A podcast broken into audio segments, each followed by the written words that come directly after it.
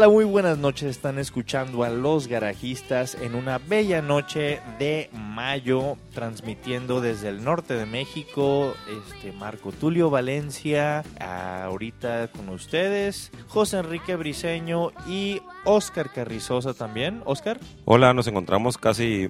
Uh, estamos en verano. Son muy no comprendo muy bien esto de las estaciones. Creo que estamos en primavera o verano. Aquí es complicado saberlo. Estamos en el norte de México. Aquí no creemos en las estaciones. No, no, tenemos creo que dos estaciones. Verano, invierno. Así es, ¿no? Ah, sí, y en los tres meses de invierno ya se terminaron. Estamos en los nueve meses de verano. Perfecto, pero estamos en la temporada de la Fórmula 1, que es lo que cuenta. ¡Boom!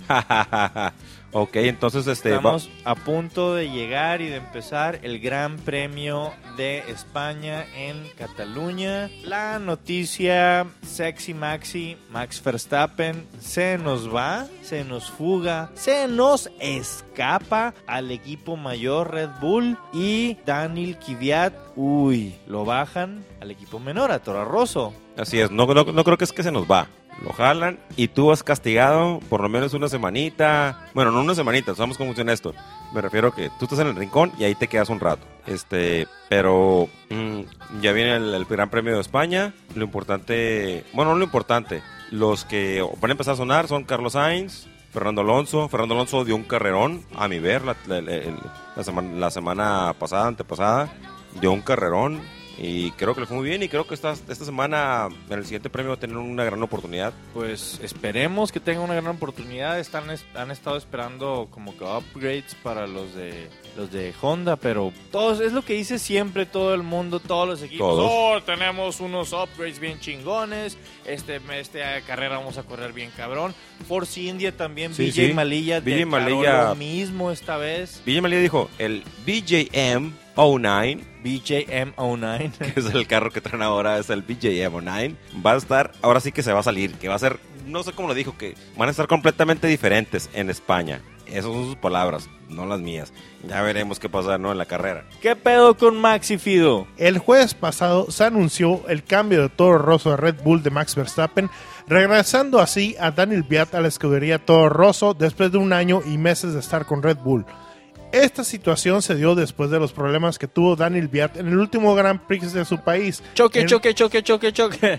ok, sin embargo, este movimiento no solo fue por esa razón. Este movimiento ya estaba pensado realizarse y los resultados de esta prueba dieron la excusa perfecta para llevarlo a cabo.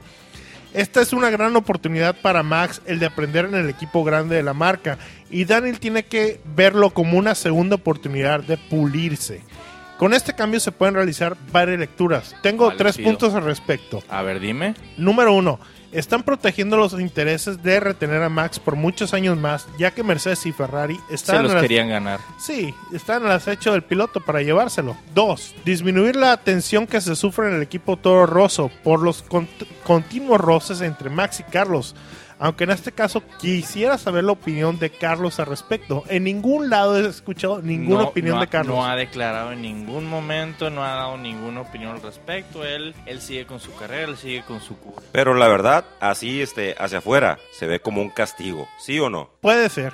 Puede ser, pero como lo dijo en la, en la primera, en el primer punto, para mí es una cuestión de mantener al corredor en el equipo Red Bull. ¿Por qué? Porque saben que va a ser campeón tarde o temprano. La tercer punto. ¿Tercero? Daniel va a tener más tiempo de crecer y mejorar. Danny Rick le estaba ganando el mandado totalmente. A pesar de que terminó con más puntos la temporada pasada, Daniel Biat sobre Daniel Ricardo, esto solo fue y solamente fueron tres puntos de diferencia final de la temporada pero fue que Daniel Ricardo tuvo un auto menos confiable que el de Viat y aún así quedó mucho más cerca que de lo que se podía haber esperado. En otras noticias. En otras noticias, el ex ingeniero de carrera de Max Verstappen, Chevy Puyolar, renunció después de la noticia y no sigue a Max a Red Bull. Él se va por otro lado. A lo, quiero pensar que más adelante puede regresar con ellos o a lo mejor sabes que bye bye. Esto fue también otra de las causas que hubo problemas entre el ingeniero de carrera y lo que era Franz Tost, el director de equipo, de que el ingeniero de carrera veía que Max necesitaba más tiempo para pulirse y ellos ya lo querían levantar muy rápido.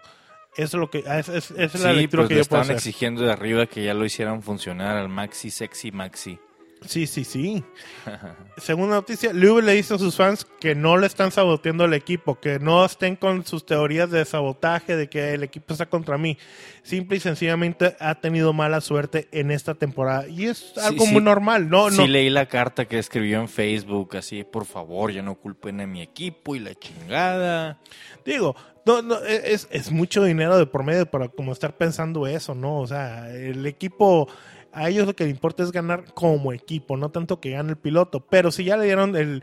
Es más, con tan solo ver lo que le llevaron las partes, un día antes las volaron de Inglaterra a Rusia y ponérselas desde las 2 de la mañana, o sea, el equipo está con todo con Lewis. Después de la carrera de Barcelona, Renault probará las mejoras a su motor. Esto durante los test permitidos por la FIA.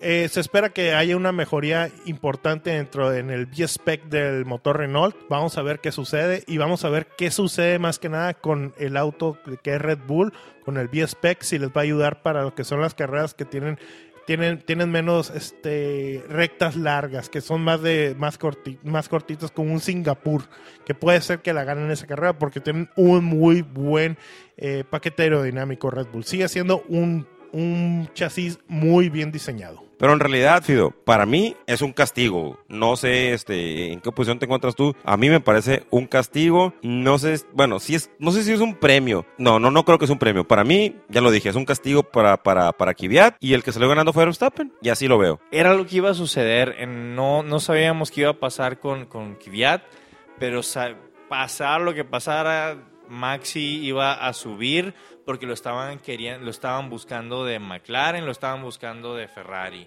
Sí, no, iba para allá. Pero este, ¿tú crees que por lo menos esta temporada, después del podio de Kvyat en China, alguien pensaba que Kvyat iba a salir de Red Bull esa temporada, después de su podio? Sebastián Vettel sí pensaba eso, sí, pinche torpedo sin sentido, dijo. Por lo menos Sebastián Vettel sí. No sé si alguien más o, o- o lo que sea. Entonces, Wiesel, paranoia o realidad, Mercedes está chingando a Lewis Hamilton, sí o no, porque Lewis ya los defendió. Mira, Luis los defendió, pero es que es como un este un no ganar, ¿no? En el sentido de que si ahora Luis Hamilton sale muy bien, su carro no falla en nada, ¿qué vas a decir? Ah, lo están haciendo porque la gente está en contra de la gente está diciendo que Mercedes está en contra de Hamilton, solo para como decir, como decimos aquí en el norte tapar el ojo al macho, o en realidad es algo que está pasando. Es algo muy complicado, ¿no? Es el público británico, según yo, todo paranoico. No, no, no, no, yo creo, creo que es un porcentaje del, del público de Fórmula 1 el que cree... Lo que pasa es que siempre ha habido distinciones, tú sabes, Fórmula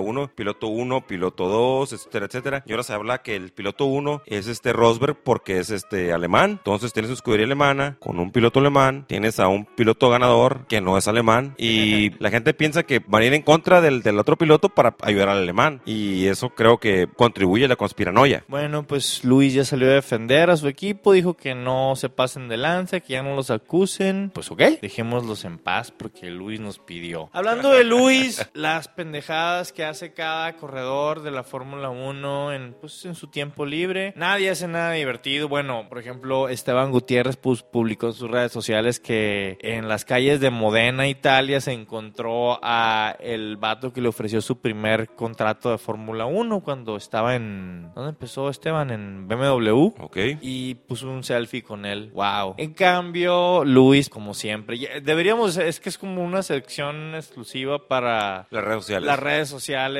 redes sociales de todos los corredores, pero normalmente Luis Hamilton es el único que pone cosas interesantes y probó Como la caca de sus sobrinos, por ejemplo. Ándale, algo así. Pero esta semana corrió en Barbados. eh, no sé si habrá dado a Rihanna o la habrá ido a visitar por ahí.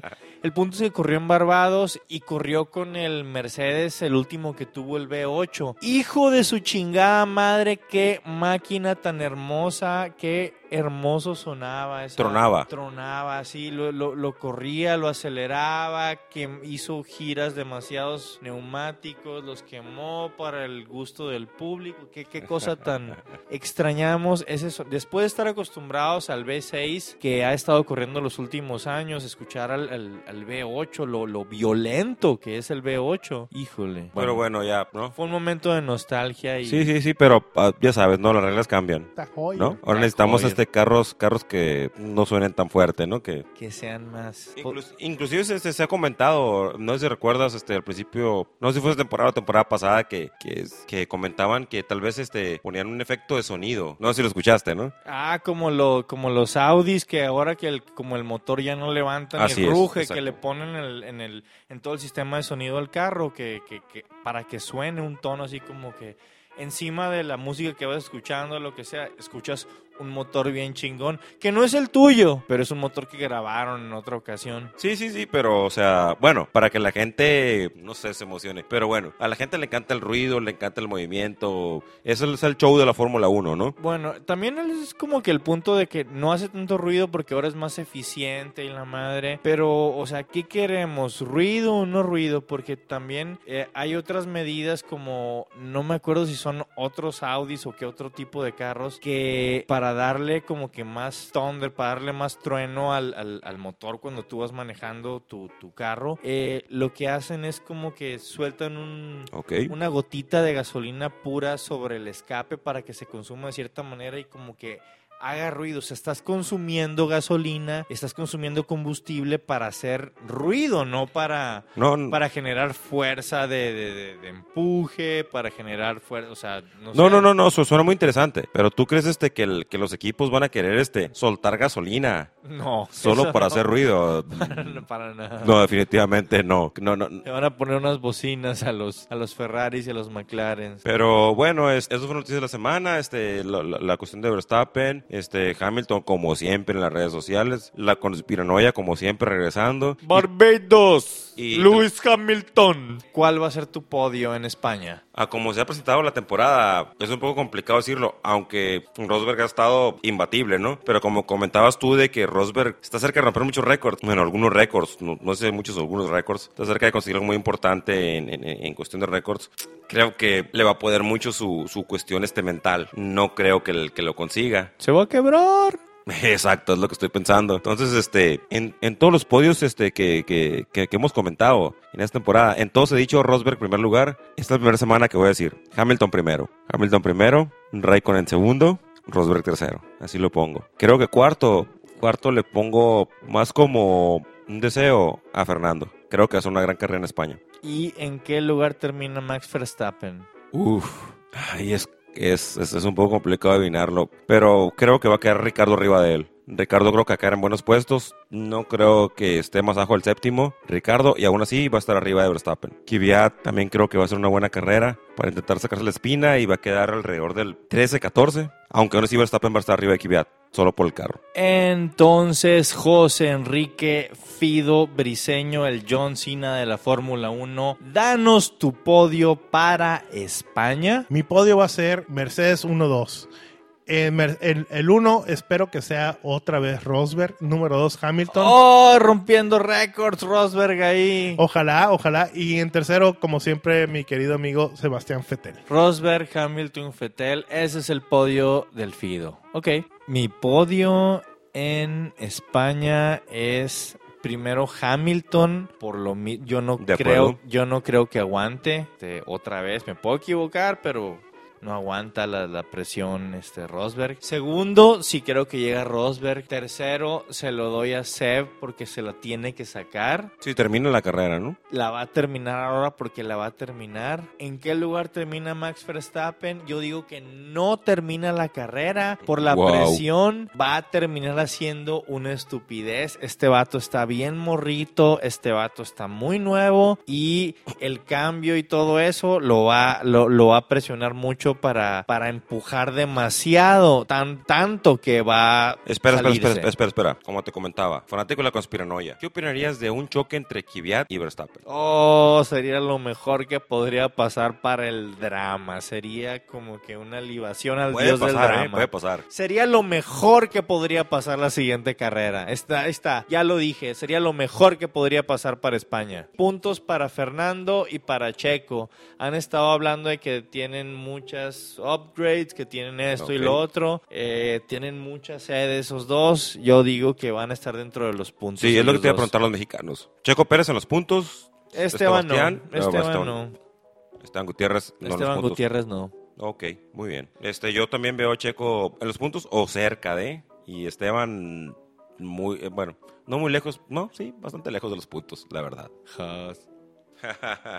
Estuvieron escuchando a los garajistas. Tengan muy buena noche. Este, fuimos Enrique Briseño, Oscar Carrizosa y Marco Tulio Valencia. Disfruten del Gran Premio de España. Este, Ah, espera, sí. falta algo en, en- en- este, en este podcast que pasaron todos los podcasts. No hemos dicho salud. A ver. Y salud para todos ustedes. Salud. Salud. Salud y buenas noches. Ya podemos despedirnos. Buenas noches. Thank you.